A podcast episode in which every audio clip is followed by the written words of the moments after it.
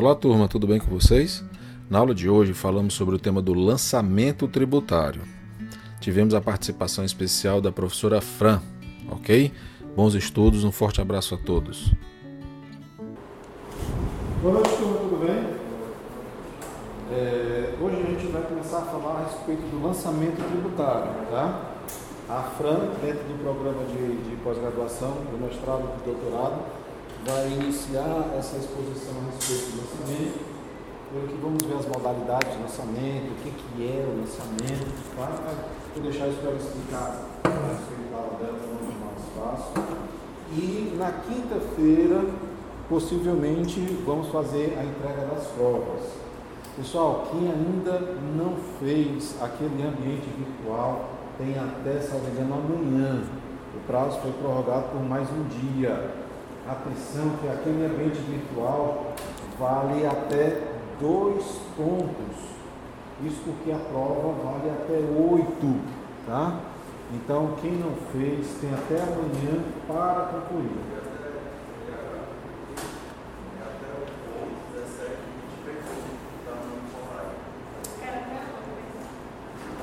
Pelo menos o que me falaram é que foi prorrogado até amanhã, dia. Hoje é dia.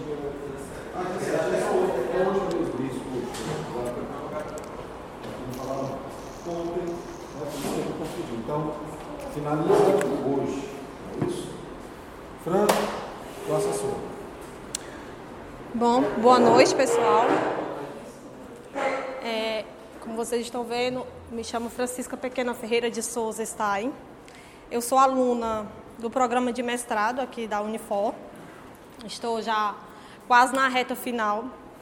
E aí o programa ele dá a possibilidade da gente fazer a disciplina de estágio à docência, né? Que era como, é, comparando como se fosse um estágio quando você está na graduação, só que é a gente realmente é, sendo supervisionada, né? O aluno vai ser super, supervisionado pelo professor na determinada disciplina, especialmente numa disciplina quando você quando dá certo de você é, concordar em, junto com a sua orientadora, porque a gente tem uma orientadora de pesquisa, né, que acompanha a gente durante todo o programa do mestrado. E aí, caso ela não possa, aí ela destaca a gente, o aluno, para fazer com outro professor da graduação. E tem que ser na Unifor, em regra. E aí o que aconteceu foi que a minha orientadora, que é a Lírida, não sei se vocês conhecem, ela, eu conversei com ela e disse que queria fazer em tributário, porque a minha pesquisa é em direito tributário. É, sobre federalismo. Isso, federalismo fiscal. Federalismo fiscal, minha pesquisa. Então, na verdade, eu mudei. Comecei com planejamento tributário, Apresento, inclusive, quando no processo seletivo eu entrei com um projeto sobre planejamento tributário e depois que eu tive acesso à disciplina dentro da, do programa de, de, de tributário, é, eu gostei de estudar federalismo fiscal. Aí eu mudei o tema, porque você pode mudar, né? O importante é que você cumpra os prazos. E aí eu vim. Posso, posso disponibilizar? Pode. Pessoal, eu vou agora no formulário esse material vai ser utilizado pela professora, tá? Então, quem quiser já acompanhar, vai ter essa possibilidade. Pois bem, aí estou aqui eu acompanhando, sendo acompanhada, na verdade, na, na, no estágio da docência com o Jório, é um prazer muito grande, inclusive muito grata por isso. E nós hoje é, começaremos a, a ver o conteúdo referente ao crédito tributário. É, aqui, é, aqui, são os meus contatos. Voltando, aqui, aqui é o meu e-mail. Caso vocês tenham a necessidade, precise realmente para qualquer dúvida em relação à disciplina, estou à disposição. É, aqui é o telefone. Eu esqueci só de colocar é, a minha especialização. Tem especialização aqui na Unifor também, Direito Tributário, Direito e Processo Tributário. É uma especialização lato senso, diferentemente do, do, do mestrado, que é uma, uma um programa de pós-graduação estrito senso em Direito Constitucional.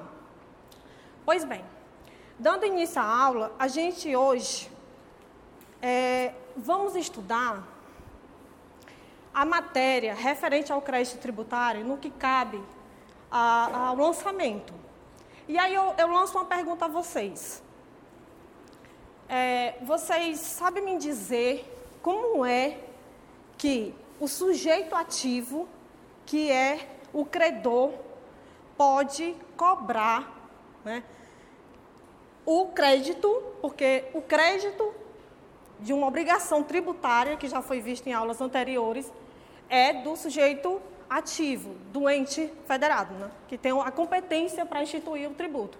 E a pergunta é a seguinte: como é que ele pode realizar esse, esse, essa cobrança? Como é que é feito esse procedimento? Porque tem um procedimento a ser realizado para que ele possa realizar a cobrança desse crédito né, que o sujeito passivo, no caso o contribuinte, que pode ser o contribuinte direto ou pode ser um responsável, praticou. Então a gente dá início é, inclusive, eu até pensando assim, eu, eu em televisão esses dias, assim, na hora do, do descanso ali, enquanto eu, eu comia, aí passou a propaganda, bem rápida aqui, só para descontrair vocês, a publicidade, na verdade, do, daquela marca de, da Johnson. E aí tem um leãozinho lá, com a menina, dos cabelos leãozinho. Eu disse assim, gente, aqui não é o leãozinho da Johnson, não, é o leãozinho representando o Estado, né? Quero arrecadar para é, dar retorno em prestações à sociedade, porque o objetivo do Estado é, é, é, na arrecadação tributária é essa, um dos objetivos. Pois bem. O pessoal já está disponível no online, tá? O nome do arquivo é lançamento underline frango. Está mais fácil vocês encontrarem. Isso. Bom, a famosa linha do tempo. Que eu devo dizer que essa famosa linha do tempo é do professor Eduardo Sabag. Não sei se vocês conhecem, um grande tributarista. E aí ele, é, quando você fala em obrigação tributária, você deve imaginar logo uma linha do tempo. Que, não quer, que quer dizer o quê? Que tem um, um conjunto de atos e fatos que deve seguir uma, uma uma, uma linha e que essa linha ela tem um motivo para existir. Por exemplo, nós damos início a uma obrigação tributária com a hipótese de incidência. Que, revisando bem rápido para a gente chegar no nosso objetivo, que é o lançamento, a hipótese de incidência nada mais é do que a norma abstrata. Aquilo que está lá previsto em lei. Até porque, para o sujeito passivo, contribuinte ou responsável, se for o caso, é, realizar o fato gerador, precisa-se ter aquele fato previsto em lei, que no caso é a hipótese de incidência, não já está dizendo hipótese de incidência abstrata em lei. Mediante a prática do fato, surge a, a, a, a hipótese de incidência, no caso, no fato concreto, né? no mundo concreto. Logo depois, praticado o fato gerador pelo sujeito passivo, surge daí a constituição da obrigação tributária, né? a materialização do, do, do, fato gerador por meio da obrigação tributária, que no caso aqui na obrigação tributária já vai estar os elementos da hipótese de incidência, que no caso a alíquota, a base de cálculo e os sujeitos, que no caso é o sujeito ativo, que é o ente tributante, e o sujeito passivo. Como é que essa obrigação tributária vai ser cobrada do sujeito passivo, que é quem praticou o fato gerador? É por meio do lançamento. E esse lançamento nada mais é, a gente vai retornar a essa linha do tempo, conforme mandada a aula.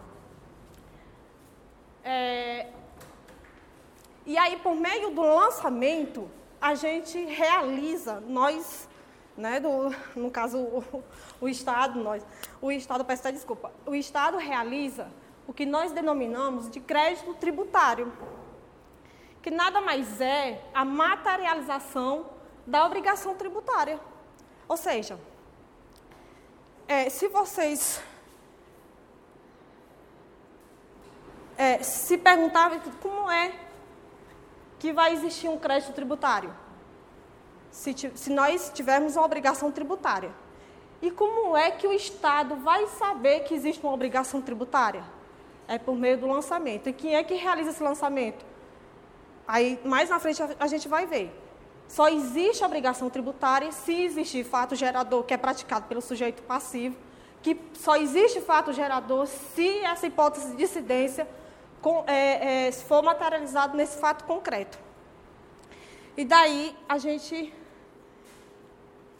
vê que a, a, o crédito tributário é a quantia líquida devida a título de tributo. E aí, nesse, o crédito tributário, ele vai ser, ele só passa a existir com o lançamento. Que a gente vai ver, conforme o artigo 142 do Código Tributário Nacional, que o, o lançamento é um procedimento administrativo, mas vamos por partes.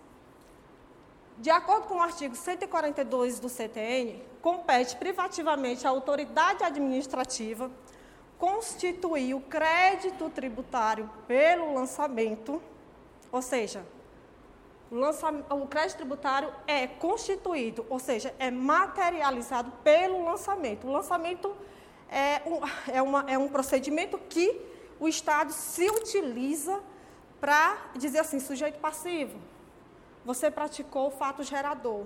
Então, você tem um crédito referente a esse fato gerador a me pagar. É nesse sentido. Assim, constitui o crédito tributário pelo lançamento, assim entendido o procedimento administrativo, tendente a verificar a ocorrência do fato gerador da obrigação correspondente, determinar a matéria tributável, calcular o montante do tributo devido, identificar o sujeito passivo, e, sendo o caso, propor a aplicação da penalidade cabível. Agora a gente vai é, estudar todo esse artigo nos próximos slides. Opa, oi.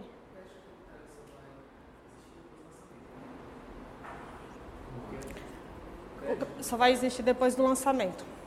Perfeito. Perfeito. A gente vai chegar mais ou menos lá na frente que fala sobre a natureza jurídica do crédito tributário. E aí é que chega a responder a sua pergunta, de forma mais. É. Porque se você ver aqui na linha do tempo, o lançamento ele vai estar entre a obrigação tributária ó, e o crédito tributário. A gente também vai ver isso aqui, mas cada, cada coisa no seu tempo. Que é muita informação para vocês. Tá certo? E aí é, é, é, é, como se tivesse assim, fato de, é, obrigação tributária na linha do tempo. Vamos tirar isso aqui, ó. Você faz outra linha do tempo, coloca obrigação tributária, no meio, lançamento e crédito tributário. Existiu a obrigação tributária, essa obrigação tributária, como é que o sujeito ativo, o ente, né, que tem o, o poder dever de cobrar o tributo, como é que ele vai saber que o sujeito passivo praticou o fato gerador e que é, materializou uma obrigação tributária, fundamentou uma obrigação tributária por meio do lançamento. Aí eu vou. Ah.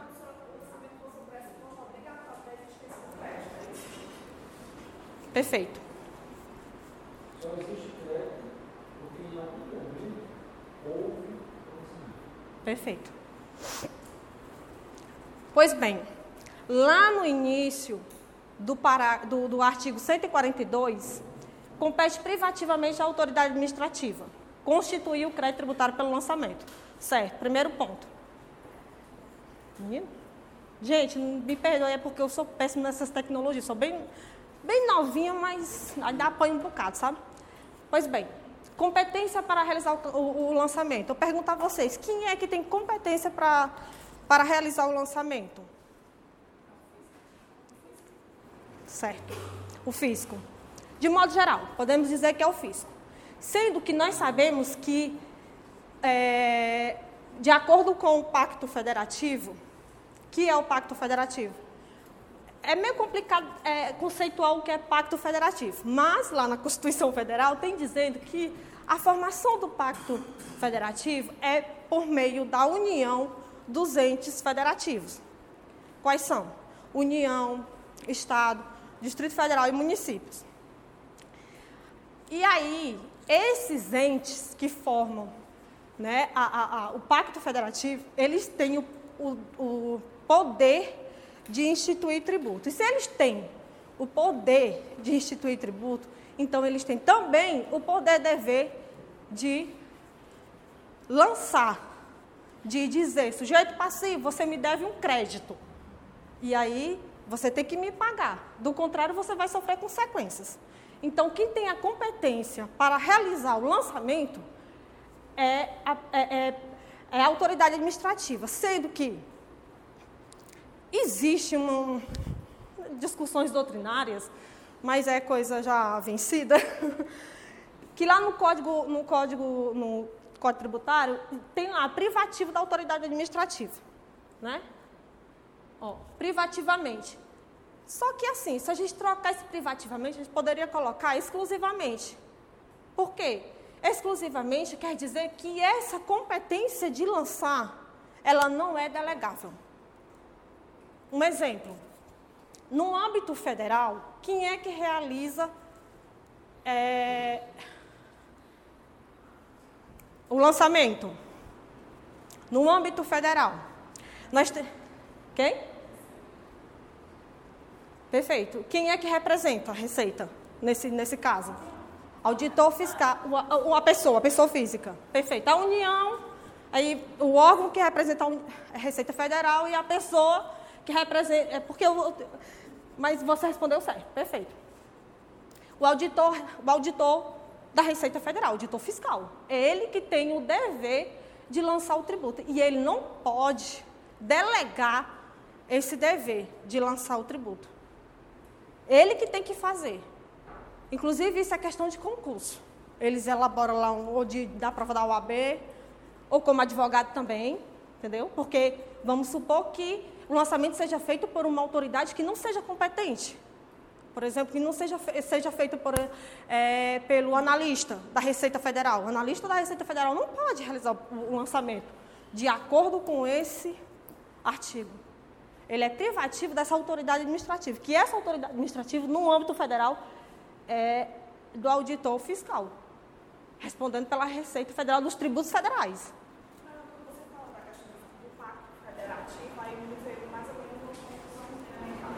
Hum. Fala de autoridade administrativa, você fez referência ao pacto federativo e aos entes, então na minha cabeça é, a competência é, seria dos entes, não? Ou Perfeito, mas quem é que responde pelos entes? Quem é que representa os tributos de competência da União, que é um ente federal?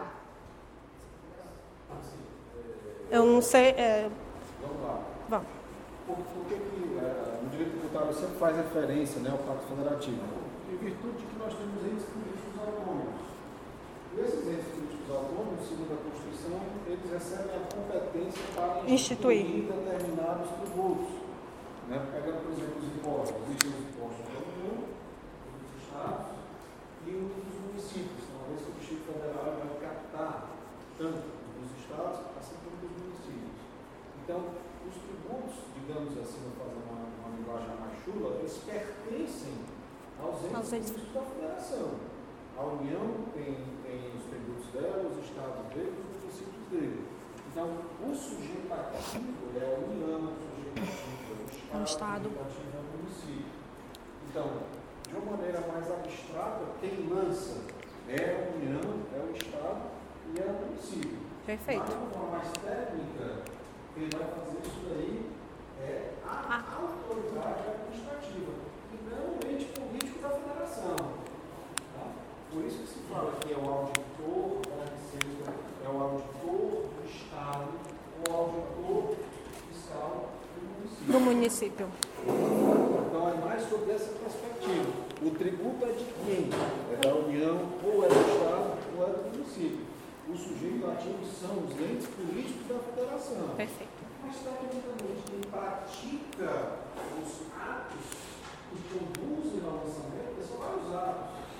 Né? Você tem que verificar a existência, a ocorrência do fato gerador, tem que identificar o sujeito passivo, tem que apontar qual é a base de cálculo, qual é a alíquota para, final, dizer qual é o montante do tributo devido notificando o sujeito passivo em seu domicílio. Então, quem faz isso não é uma pessoa jurídica de direito público. Não. É uma. É, é, é, é a autoridade administrativa propriamente dita. Mas o tributo pertence à União ou ao Estado ou ao município. Não. Não. Não, porque ele age em nome da União. Da União. Ele age em nome do Estado. Perfeito. Ele age em nome do município. Ali, ele é a União, ele é o Estado e ele é o município. Entendeu? Perfeito.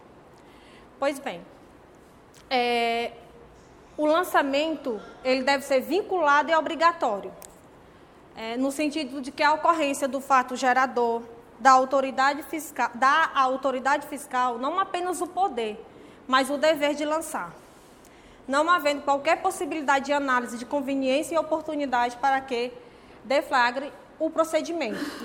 Ou seja, que é o parágrafo único do artigo 142 do Código Tributário Nacional. Isso ele está querendo dizer o quê?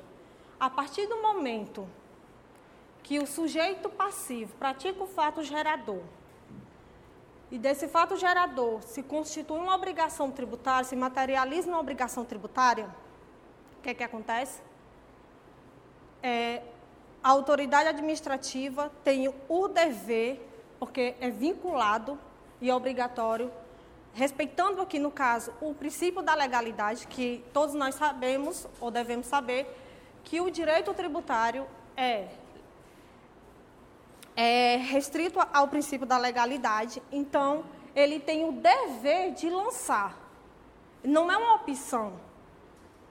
Se, foi, se existe uma obrigação tributária que, que foi é, materializada com a prática do fato gerador, que, que é, foi realizado pela a incidência da hipótese, de, da, da, hipótese de forma que estava abstrata, praticado o fato gerador pelo sujeito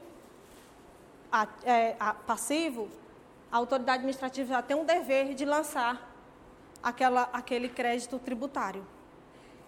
E é aí que a gente chega no ponto em que nós falamos é, das finalidades ou funções do lançamento que tudo, esse, é, é, é, é, todas essas funções estão no artigo 142 do Código Tributário.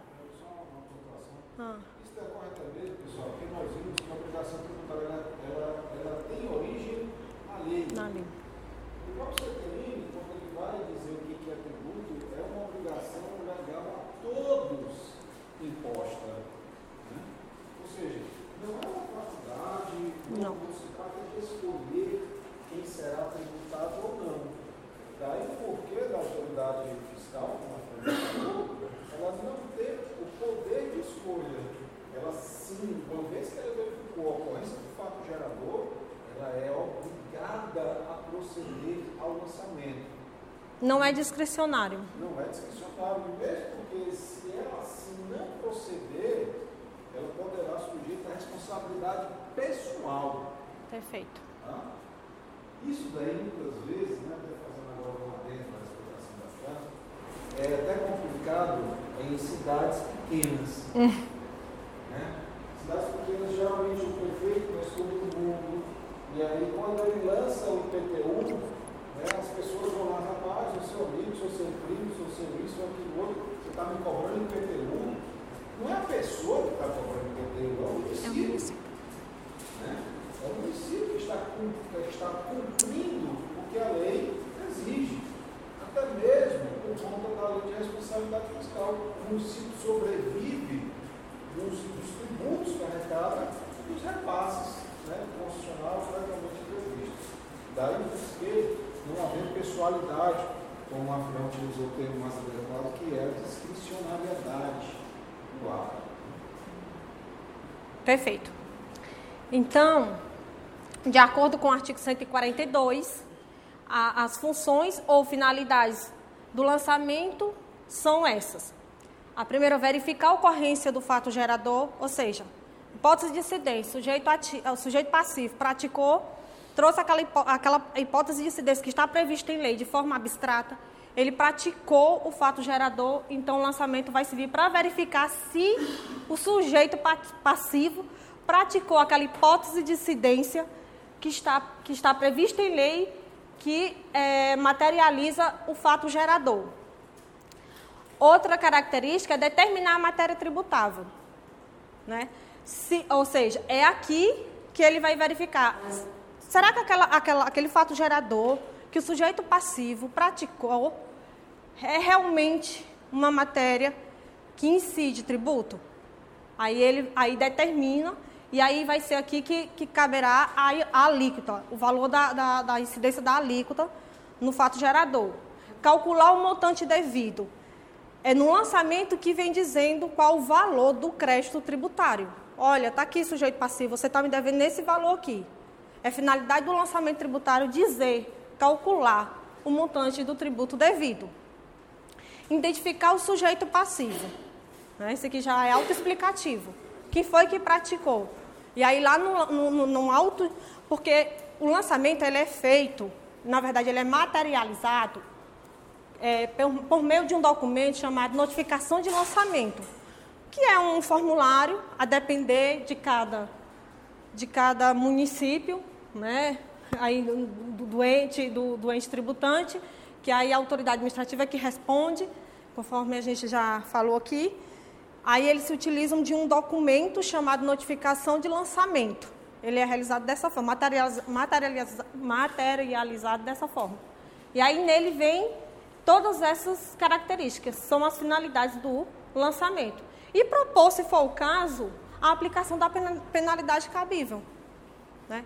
Que a gente viu que a, a obrigação tributária ela se divide em duas, que é a principal e a acessória. Sendo que a principal ela é uma obrigação determinada que determina pagamento de dinheiro. E esse pagamento de dinheiro pode ser tributo ou penalidade pecuniária. E aqui no, no lançamento, ele, ele, tem, ele tem uma das finalidades, a aplicação da, de informar, dizer, olha, está aqui, foi aplicada uma multa. Ou seja, você está pagando um tributo, né? E aí esse tributo tem incidência de penalidade é, pecuniária. Ele informa também. Ele tem essa função de informar todos esses aspectos. E aí, dando seguimento, a gente agora vai discutir, não é nem discutir, na verdade eu vou expor para vocês a natureza jurídica do lançamento, que inclusive existe uma discussão doutrinária. Ou seja, a maioria dos doutrinadores entendem que o lançamento tem a natureza declaratória. Quem é a maioria? Vou dizer, se eu me lembrar, se eu estiver, inclusive, errada e equivocada, na verdade não é errada, é equivocada, você pode... É, Luciano Amaro, não sei se vocês, um autor muito renomado também do direito tributário. Eu acho que, eu salvo engano, Hugo de Brito Machado, Posso, pode ser que eu esteja enganada. E aí, o que é que quer dizer essa natureza declaratória? é, para aqueles que afirmam o surgimento do crédito tributário no mesmo momento da ocorrência do fato gerador. O lançamento apenas tornaria líquido e certo um crédito já existente, declarando-o. Assim, operando o efeito estunc, quando ele declara a obrigação pré-existente. Ele só, diz, só quis dizer o quê? Que o lançamento nada mais é que a declaração da obrigação tributária existente, pré-existente. Vamos voltar lá bem rapidinho na linha. Ou seja, a natureza jurídica declaratória nada mais é, né, conforme os doutrinadores que a, a, é, aderem a essa posição, de que o lançamento seria somente a declaração de, todas, de toda a obrigação tributária, porque ele diz que aqui já existe um crédito tributário é para trás, efeito Estunk. Então ele só faz declarar. O lançamento só chegou e declarou uma obrigação que já existe, ou seja, uma obrigação que já está lá, sujeito passivo, base de cálculo, alíquota, né? Quem, quem é que tem o, o direito de receber o crédito? Tudo aqui, está tudo aqui e isso é realizado de forma antes do lançamento. Ele só serve para declarar tudo que já existe aqui. Esquece isso aqui. Já a natureza, porque existe a segunda corrente que é a natureza jurídica do lançamento como um ato constitutivo, que um, um dos autores renomados que adere a essa corrente é o Paulo de Barros Cavalho. Ele, ele que opera efeito ex nunc, tem o objetivo de constituir o crédito tributário por meio do lançamento. Gente, ou seja, se, a, se nós voltarmos, eu peço até desculpa, é porque eu quero, eu gosto dessa linha do tempo para a gente se situalizar. Hipótese de incidência, a abstração lá na lei. Fato gerador praticado pelo sujeito passivo. Formou a obrigação tributária, que já está definido. Né? O, a, a, o a, os sujeitos, a base de cálculo, a alíquota, o fato gerador. E aí, como é que, como é que deve ser realizado para chegar assim o crédito tributário? O lançamento. Como é que o, o sujeito ativo vai saber que existe um crédito para ele receber? Que foi realizado o fato gerador pelo sujeito passivo?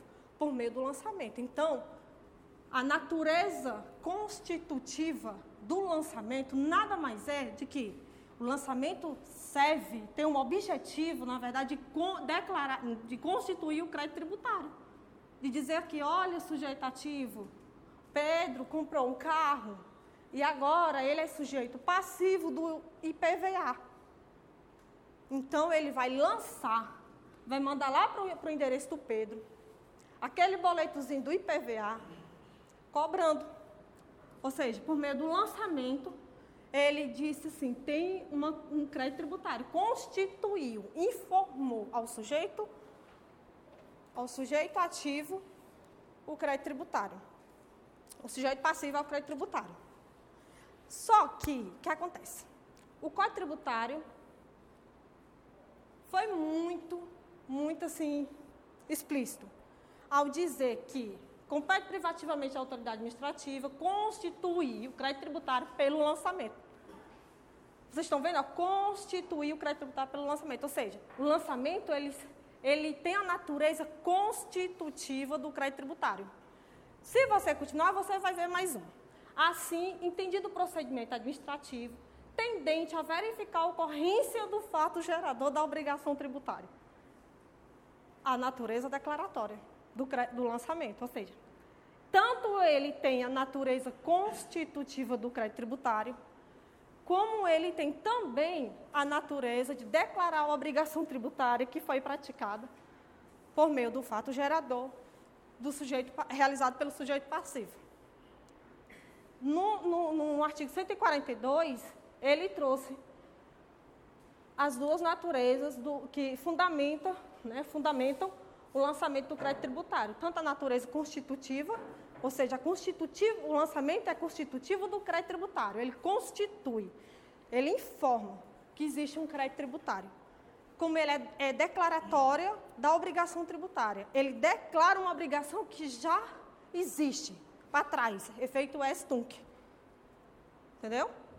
Dando continuidade, ou seja, aí a gente chega na parte que diz que a natureza é mista, que inclusive é um posicionamento, ó, sendo constitutivo do crédito tributário e declaratório da obrigação tributária. E foi pacificado pelo STJ. Ele, ele entendimento também é seguido no âmbito do, do Tribunal do Superior Tribunal de Justiça, o qual já afirmou textualmente que o crédito tributário não surge com fato gerador ele surge por meio do lançamento. E ele, agora se diz assim, o crédito tributário, é, o crédito tributário, a obrigação tributária é declarada por meio do lançamento. Certo, é também. Por isso que é natureza mista. E aí, é, é, essa celeuma na doutrina já foi pacificado pelo, pelo STJ e segue o entendimento de que a natureza do lançamento é mista. É... Pois bem, chegamos na parte. Ah, oi. Hum.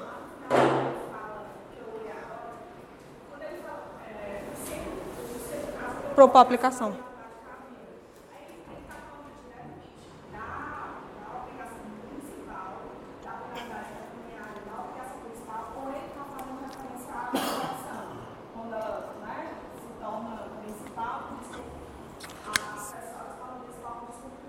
Obrigação principal, até porque agora eu não estou lembrada qual artigo que eu sou péssimo para decorar artigo, só não anotar, é, que fala que o crédito tributário, que é constituído por meio do lançamento, tem a mesma natureza da obrigação, da obrigação principal. Ou seja, isso quer dizer que, que a, a, a, o crédito tributário ele, ele é pagamento. Vamos lá. É, a gente viu que tem dois tipos de obrigação. Isso. A obrigação principal e a obrigação acessória. A principal é de pagar. Então a gente está vendo Minha garganta está o lançamento para surgir o crédito. Crédito, portanto, é uma obrigação principal, enquanto que significa que o sujeito passivo precisa pagar por ter praticado a posse quando a gente viu lá o, o que, que é uma, uma obrigação principal, o 113 ele vai falar o seguinte, a obrigação principal surge com a ocorrência do fato gerador. Eu tenho a obrigação de pagar, eu só não sei quanto pagar. Nem sei se vou pagar e quanto pagar, porque ainda não aconteceu o lançamento. Além disso, continua o parágrafo primeiro. A obrigação principal surge com a ocorrência do fato gerador tem por objeto o pagamento de tributo ou penalidade, penalidade pecuniária. Então, a obrigação principal, ela condensa, ela reúne as duas, duas coisas. coisas. O pagamento do tributo, que não é sanção, não é condição, e penalidade. Que tipo de penalidade que existe no direito tributário? Penalidade pecuniária. Está entendendo vocês? O direito tributário não pode penalizar o contribuinte com chicotadas, com tortura, com nada disso. Então, o que a comissão que ele pode fazer é o quê? Mexer no bolso. Então, eu vou penalizar aplicando sanções, aplicando multas. Daí porque o lançamento, ele tanto se reporta pelo ato ilícito, assim como pelo ato ilícito praticado pelo contribuinte. Perfeito. Porque o ilícito ele será configurado sob a forma de isenção pecuniária, pagar. Só o pensamento é que traz essa obrigação de pagar o crédito tributário. Por isso que o crédito tanto pode ser constituído pelo ato lícito, pelo fato de você ter praticado a hipótese de incidência, assim como pelo ilícito, que é transformado na sanção pecuniária. Juntos os dois pelo ato de lançar. Por exemplo, não paguei o PVA na data atrasada. É o que vai acontecer? Além de ter que pagar o imposto, pelo fato de eu ser proprietário do veículo motor, vou ter que pagar também o quê? A multa por não ter pago o tributo. Então, o lançamento ele vai congregar, ele vai reunir essas duas coisas. Tá? Tudo bem? Então, quer dizer que, que eu estou tentando visualizar, certo? Quando ela falar a notificação do lançamento, é como se é, o lançamento lá, a notificação, que é todo, todo o perfil do tributo, lá do crédito, isso. e aí ele no final diz assim, se você descumprir, você vai pagar multa de tanto, é isso? Ele nem precisa dizer Ele não diz. Ele é. é porque já está na lei. Mas vamos imaginar uma outra situação. Vamos imaginar uma fiscalização. Tá? Imagina que eu sou fiscalizado na minha empresa, na minha indústria, no meu comércio, enfim. E aí o auditor percebe que eu deixei de recolher um determinado imposto. Deixei de recolher o ISS. Estou devendo 2 mil reais de ISS. Pelo fato de eu não ter pago esse imposto, no, no auto de infração, que é um documento que descreve o imposto, que eu não paguei, e a, o quanto eu devo pagar, ele vai descrever também a multa que eu vou ter que pagar por conta disso.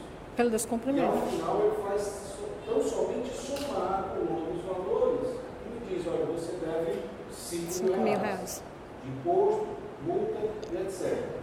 O lançamento é desse valor.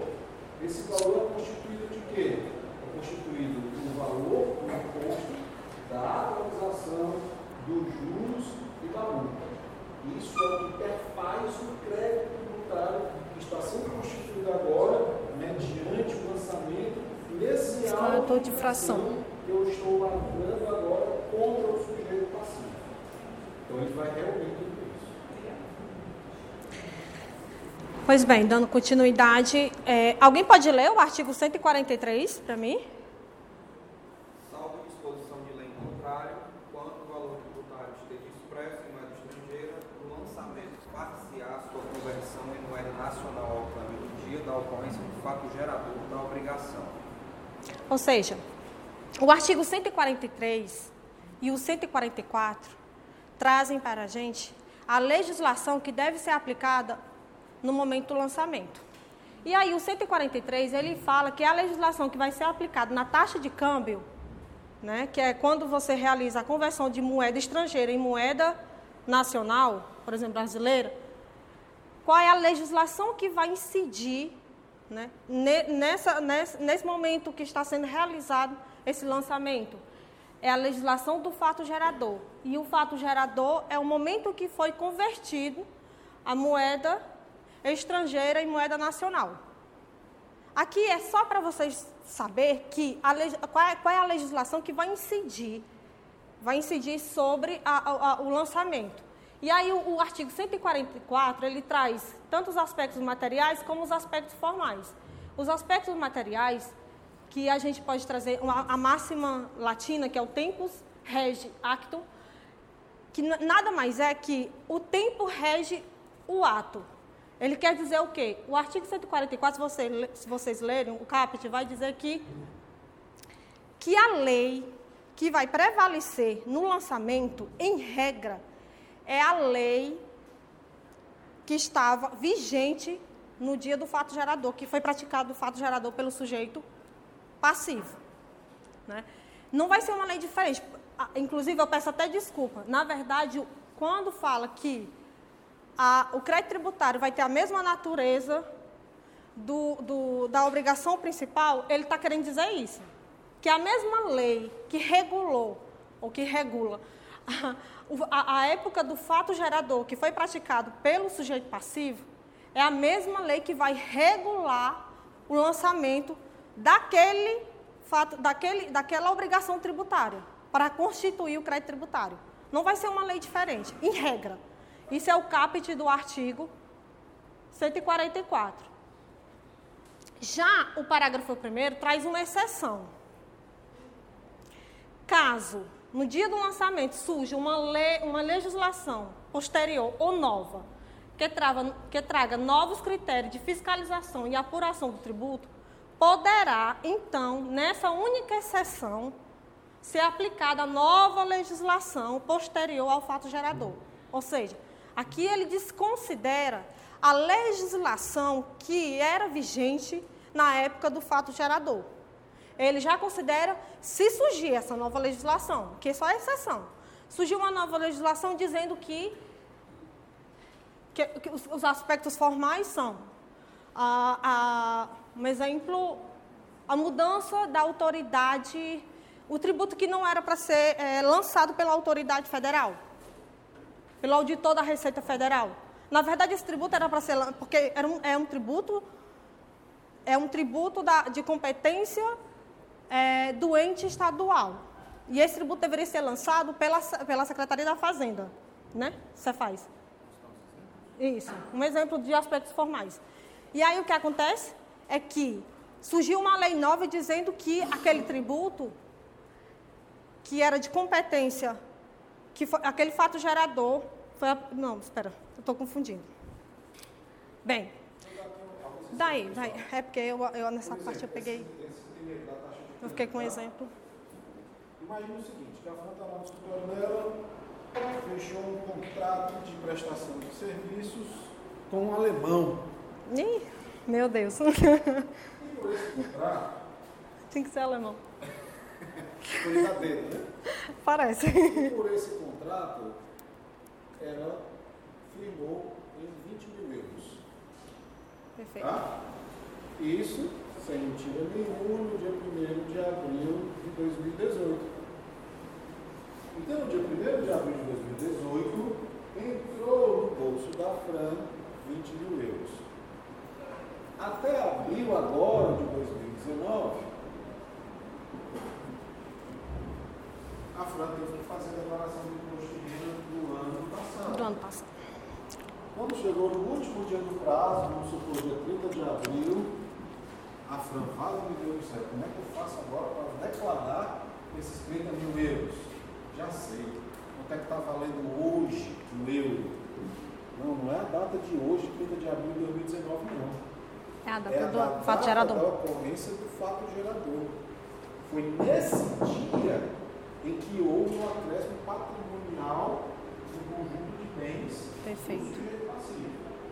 Tá?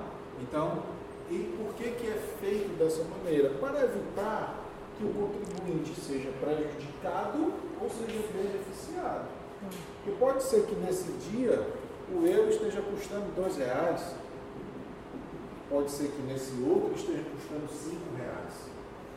Então já imaginou como seria complicado você lidar com essas variações? Então vamos estabelecer um critério fixo. O dia da ocorrência do fato gerador. Daí, portanto, quando houver, né, quando o fato gerador acontecer em moeda estrangeira, você não será tributado em moeda estrangeira. Não. Você só vai ser tributado em moeda nacional. Tá, e valor de quando? No dia em que você praticou a hipótese de incidência, portanto, aconteceu fato gerador da obrigação tributária. Em relação a esses dois aqui, de fato o ele É. não tem uma relação muito interessante não. Mas acredito que a gente possa ver de uma maneira mais palatável da seguinte maneira. Ah, vamos imaginar que nesse mesmo exemplo aqui, pessoal, foi em 2000,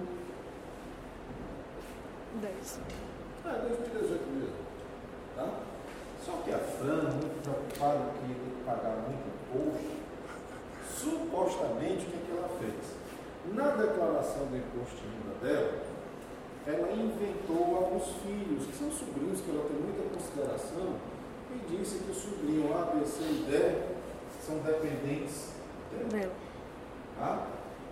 Isso em 2018. Estou criando aqui hipoteticamente um, um fato. Por que, que ela fez isso? Porque quanto mais dependentes ela tenha, mais ela vai deduzir a, obrigação. a- a obrigação tributária dela, o crédito tributário que ela tem a pagar. E o que, que ela faz? Ela diminui o valor que ela tem a pagar, podendo chegar até mesmo a receber restituição. Isso porque, hipoteticamente, até 2018, não havia necessidade de você colocar o CPF dos filhos. O que significa dizer que era possível você inventar filhos na sua declaração do imposto de renda. Quando foi agora, em 2019, veio a legislação dizendo, olha, agora é obrigação sua, sujeito passivo, incluir o CPF dos seus Dependentes. o que acontece? Essas pessoas aqui não existem. E passaram, portanto, a não existir em 2019. Aí vejam só, em 2018 eu não era obrigado a colocar CPF. Em 2019 eu sou. O que, que eu fiz? Eu tirei. Aí eu, auditor, olho para a declaração do imposto de renda da Fran, ué, cadê os filhos? Morreram? Sabe uma coisa? Eu vou fazer o quê? Eu vou dar início a uma fiscalização do imposto de renda da Franca. O que, que acontece, pessoal, quando é dado início a uma fiscalização? Desaparece a oportunidade do quê? Hum? Da denúncia espontânea, né? Ou seja, a partir do momento que eu comecei a fiscalizar, acabou a denúncia espontânea. Porque ela poderia ter feito uma retificação, ter tirado os filhos, pago o imposto e se acabou. Agora não. Vai cair uma série de outras penalidades. né? Ah, quer dizer então que em 2019 eu posso retroagir para fiscalizar? Isso é o que se fala dos aspectos formais. O aspecto formal, ele vai apenas municiar, trazer mais ferramentas para o sujeito ativo e fiscalizar. Novos critérios de fiscalização. Fiscalização. No caso, os novos critérios foi a, A inclusão do CPF. A inclusão do CPF. Mas vamos supor o seguinte, em a alíquota de imposto de renda para 30%. Vai pegar 30% em 2018, no qual houve a fraude? Não. Isso daqui são os aspectos materiais. Traduzindo, congela a base de cálculo e congela a alíquota. A alíquota. Fica a lei que o tempo regia a época. Tá? Mas, em relação a ferramentas de fiscalização, as ferramentas mais novas podem ser utilizadas até o prazo decadencial para lançar, até o prazo que eu, sujeitativo, tenho para fiscalizar. fiscalizar. Mas se ao invés de 30 o percentual, O que você acha? segunda exceção, iria todo para mais benéfico, né? Sempre. Tá? Estou certo, Fernanda? Estou mentindo. Não, tá certíssimo. E obrigada aí. Pois bem. Oi. Mas essa regra vai valer também para quando for tratado internacional, né? Vale. Perfeito. É, Se diminuir, vai ser aplicado a menor alíquota, então. a menor. Porque é, é o princípio mais favorável ao contribuinte, tem que levar em consideração. E tudo isso aqui, é, e tudo isso aqui principalmente é, em, to, em, em todas essas relações, nesses exemplos hipotéticos, é somente para garantir a segurança jurídica. E a segurança jurídica tanto do contribuinte como do, do, do sujeito ativo. Né? Principalmente do contribuinte, que não, quer, que não quer ver o seu patrimônio dilapidado pelo, pelo Estado. Pois bem. Ah. Tem que ser vigente. Perfeito.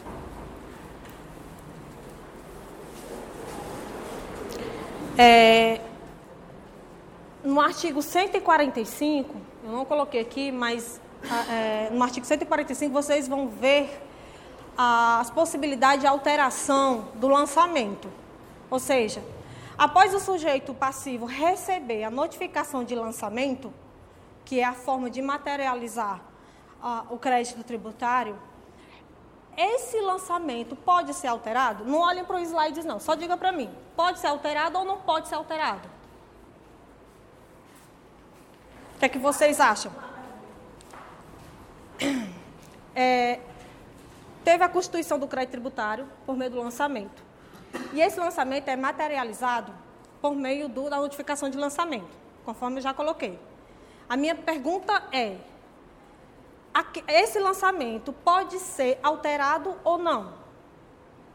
No sentido de, vamos supor que de repente o sujeito, sujeito passivo é, percebeu que ali está sendo cobrado um valor excessivo, um valor a mais do devido, do que ele deve. Ele entende que está sendo cobrado um valor a mais. Esse lançamento pode ser alterado ou não? Pode? Perfeito. Em regra, ele não pode ser alterado, mas, de acordo com o artigo 145, existem três exceções. E uma das primeiras exceções é no caso de impugnação do sujeito passivo. E essa impugnação tanto pode, pode ocorrer na esfera administrativa como na esfera judicial. Como bem eu já coloquei aqui. Quando é que ele vai impugnar o auto de infração? Quando ele perceber que ele não deve ou que ele não deve todo aquele valor que foi lançado por meio da notificação de lançamento. Aí ele impugna junto à autoridade, dizendo: olha, autoridade, eu não estou devendo tudo isso, não. E quem é que, é, quem é, quem é que faz? Quem é que pode é, é, é se utilizar para representar o contribuinte nesse caso? O advogado. Ele, ele é, uma, é essas alterações, nesse primeiro caso, pode ser feito né, pelo advogado. Ele vai, ele vai até um advogado tributarista e, e vai dizer, doutor, e aí? Verificando. Administrativamente, ele consegue entrar sozinho. Judicialmente, salvo engano, né? Eu estou certo, Jório? O advogado ele pode estar entrando, representando o sujeito passivo na impugnação, que é uma das formas de alterar, entendeu? Ele pode, porque no judicial ele, ele tem que entrar com um advogado. Numa ação. Contencioso administrativo? Con- Não, administrativo, só administrativo. Se quiser, entendeu? Aí eu, te- aí eu te dei essa.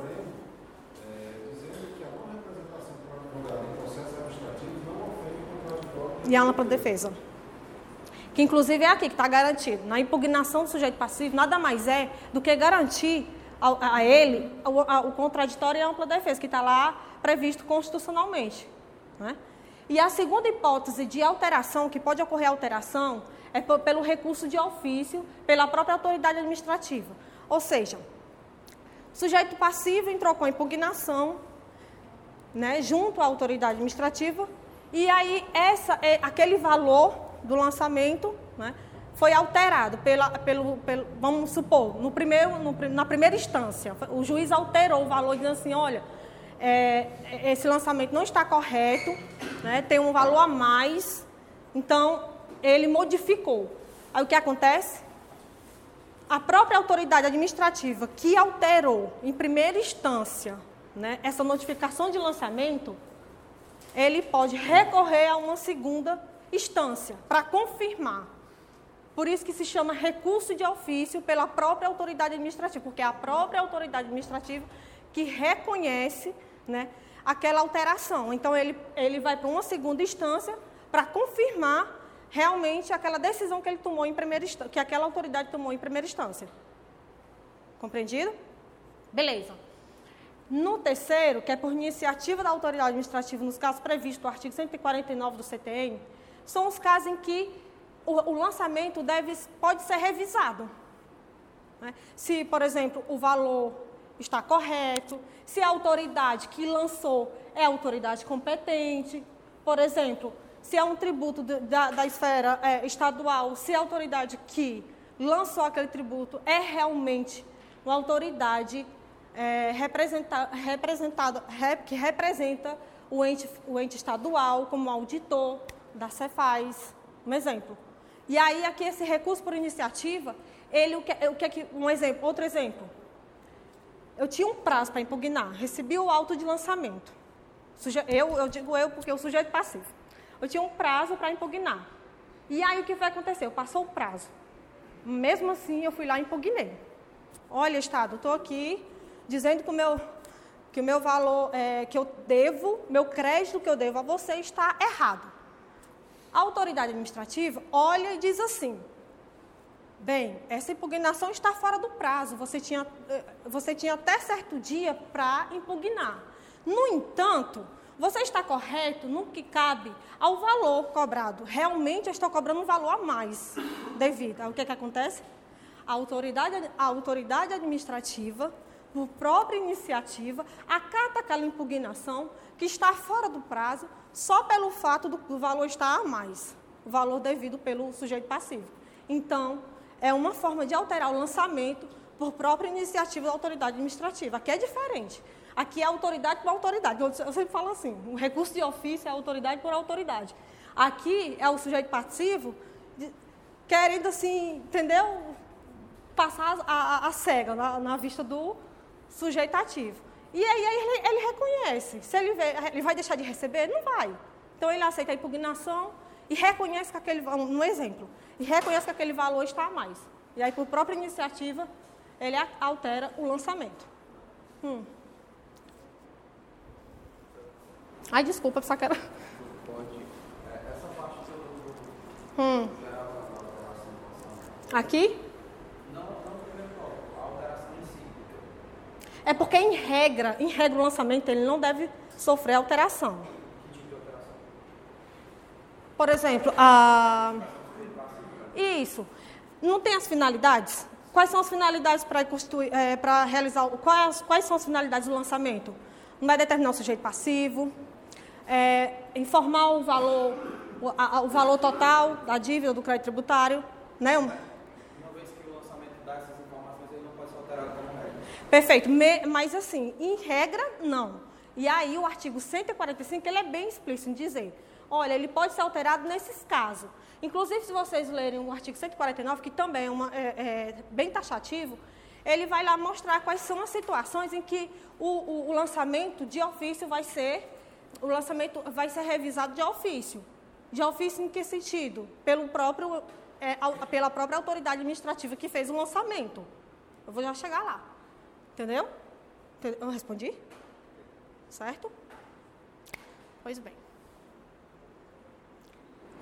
E aí, nós chegamos na parte em que é uma das partes mais. Tudo que, tudo que nós falamos aqui é muito importante. Na verdade, tudo que se fala em sala de aula é importante, ao meu ver. Mas as modalidades de lançamento é o mais importante, porque é nessa, é nessa parte que a gente vai dizer assim: tributo e tributo, é, o IPTU, ele é lançado por, por, por qual modalidade? É aqui. Existem três modalidades de lançamento. E essas três modalidades, ela vai variar com, é, de acordo com o grau de participação do contribuinte. Isso quer dizer o quê? De forma bem direta, o lançamento direto ou de ofício, o contribuinte simplesmente não vai, vai participar. É quase que, quase que zero participação dele. O lançamento misto por declaração, se eu dividir de, matematicamente, podemos dizer que o, o, o segundo, a segunda modalidade, é, o contribuinte ele vai participar 50% e o sujeito ativo 50% também. E o, o lançamento por homologação ou autolançamento, que o próprio nome já está dizendo, é o lançamento em que o contribuinte vai fazer só tudo. E aí a gente vai ver cada modalidade. É, o lançamento direto ou de ofício é aquele em que o fisco, por meio da atividade administrativa, dispondo de dados suficientes em seus registros para efetuar a cobrança do tributo, realizam dispensando o auxílio do contribuinte.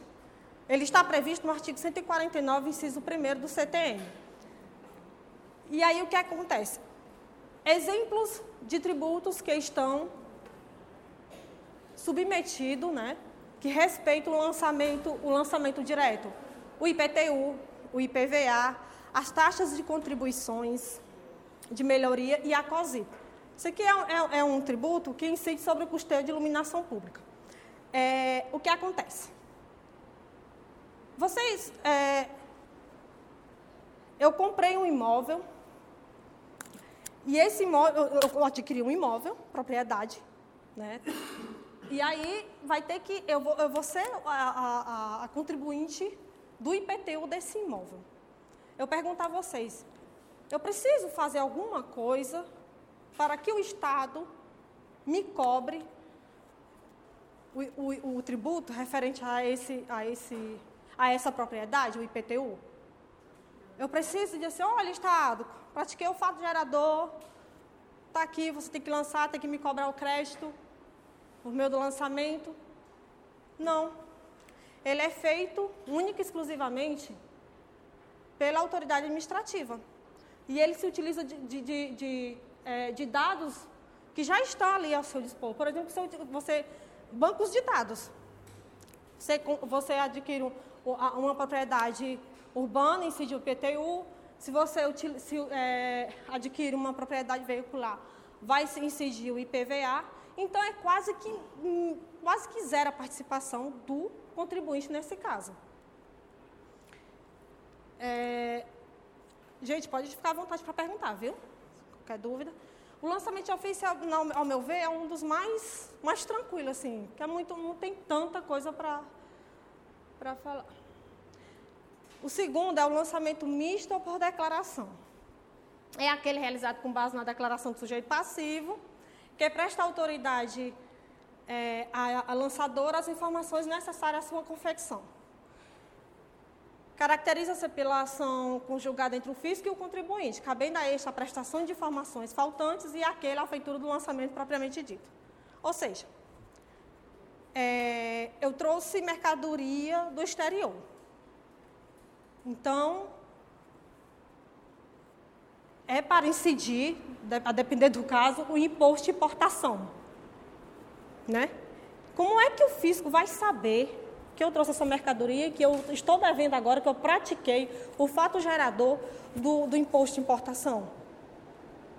Mediante uma declaração. Eu, eu, eu, declaro que eu trouxe aquela mercadoria, que eu pratiquei o fato gerador do, do, do imposto de importação, e aí vou chegar, vou chegar para o fisco com essa declaração e vou dizer, está aqui, fisco.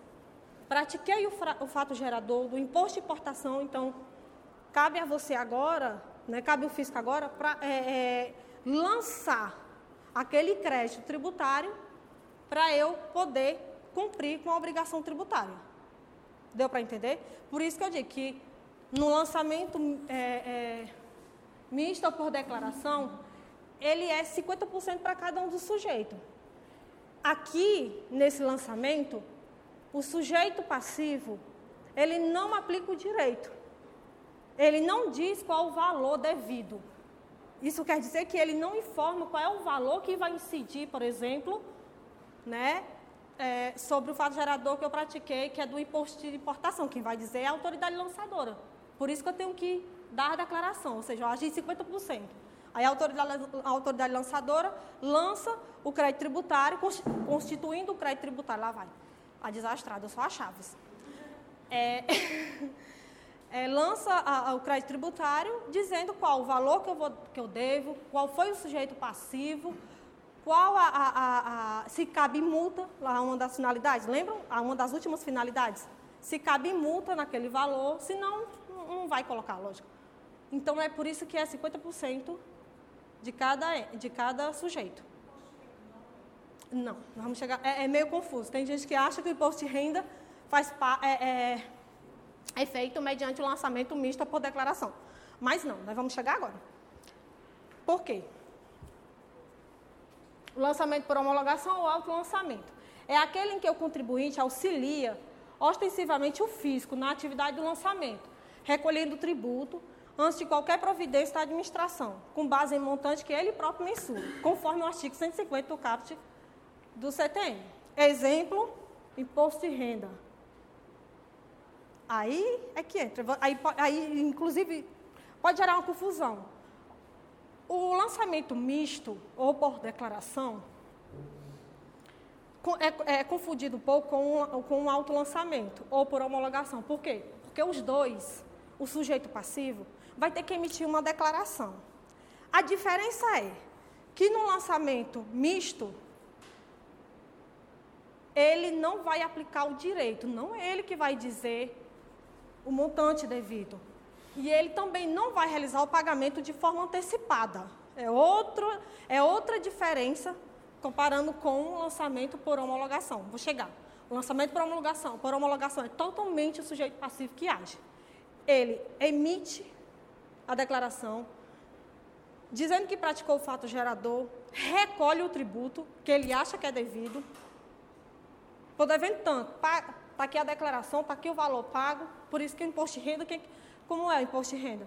Eu faço a declaração, eu coloco os bens e serviços deduzíveis ao imposto de renda lá e informo para a autoridade administrativa que aquele valor, aquele valor que eu depositei.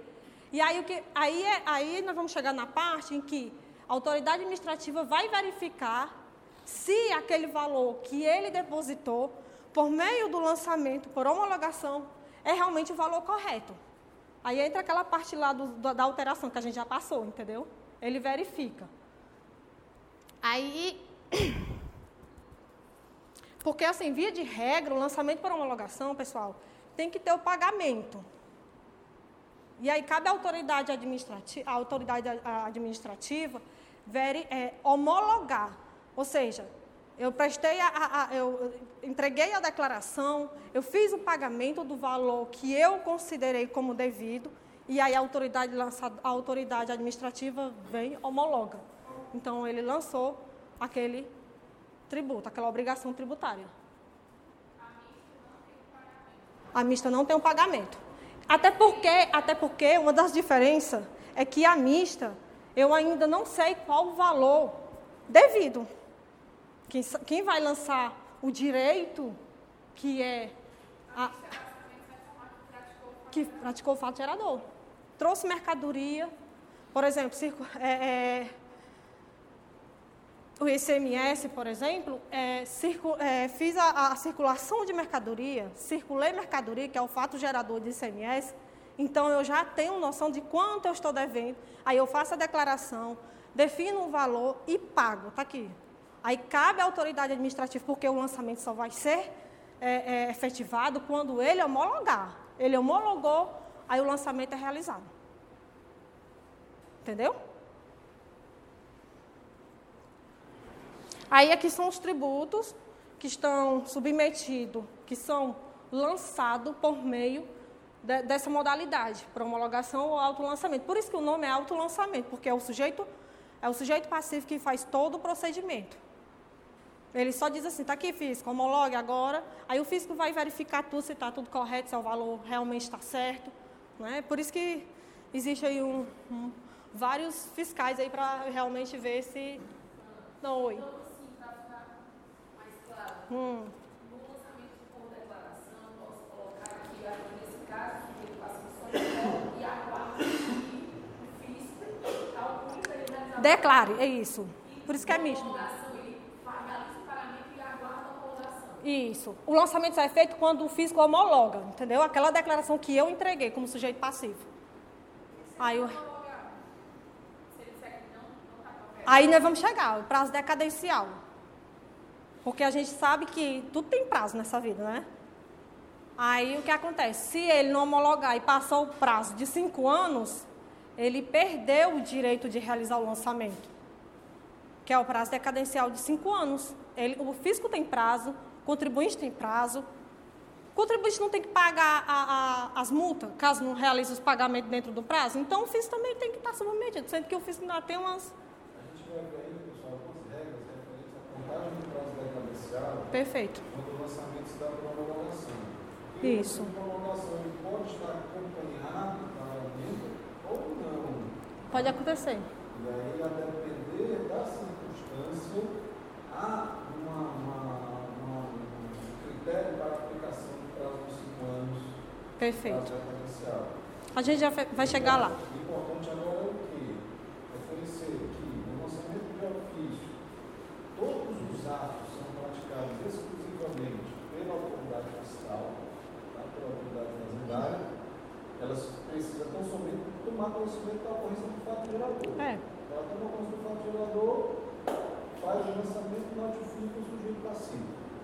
No lançamento misto, o sujeito passivo declara, né, no caso da, viagem internacional, declara o que ele está trazendo, o quanto ele comprou aqueles, aqueles bens, e a autoridade fiscal pode até mesmo desconsiderar as informações Isso. que o contribuinte informa. Vamos supor que eu trouxe esse computador do exterior, é um toque de linha, toque de gama, etc., que lá custa 3 mil dólares, por exemplo. Eu disse, não, vou dizer que ele custou apenas 500 dólares para ficar no limite da cota. Isso como nós já vimos, é irrelevante. Porque a autoridade fazendária ela pode pesquisar o valor venal desse produto e dizer, olha, vamos considerar o valor que você está me informando, naquele caso do contrato de compra e venda de um imóvel com valor vil, é fundamental mesmo. Ele faz o lançamento da autoridade fiscal. Ele diz, olha, eu não vou considerar 500 dólares, vou considerar 3 mil. Está aqui o lançamento, se você quiser, você vai lá e paga. Por isso, que, né, quando a nossa colega perguntou, ah, mas tem pagamento? Pode ter, como pode não acontecer. Aí é que tá, porque se não acontecer o pagamento, a regra é de cinco anos. E aí tem umas, tem umas exceções, porque em regra, o ICMS, o, o- o- todos esses tributos que eu coloquei aqui, realmente vai ter esse prazo. O prazo é decadencial de cinco anos. E aí, a partir do momento que não tem pagamento, já não vai ser uma regra lá do prazo decadencial, que a gente vai ver, porque eu não quero antecipar. Entendeu? Aí é nesse caso que eu estou dizendo, mas geralmente eles fazem pagamento quando é o lançamento para uma homologação. Por isso que eu digo que em regra tem o pagamento. Um exemplo, é, toda vez que você viaja para a Europa, é, você pelo menos eu sei dizer, porque eu- uma, uma das vezes que eu viajei, é, a gente recebe um, um, um, um formuláriozinho desse tamanho, a aeromoça já sai entregando. Não sei se vocês já passaram por isso. E aí você vai enumerando. É lá. Aquilo é uma declaraçãozinha para quando você chega no aeroporto, vai passar pela alfândega da Receita Federal, você entrega. É um formuláriozinho assim, aí você vai riscando o que você vem trazendo, você vai declarando toda a mercadoria para incidir, no caso, o imposto de importação. Um exemplo. Entendeu?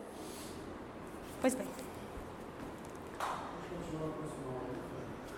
Obrigada, viu, pessoal? Boa noite.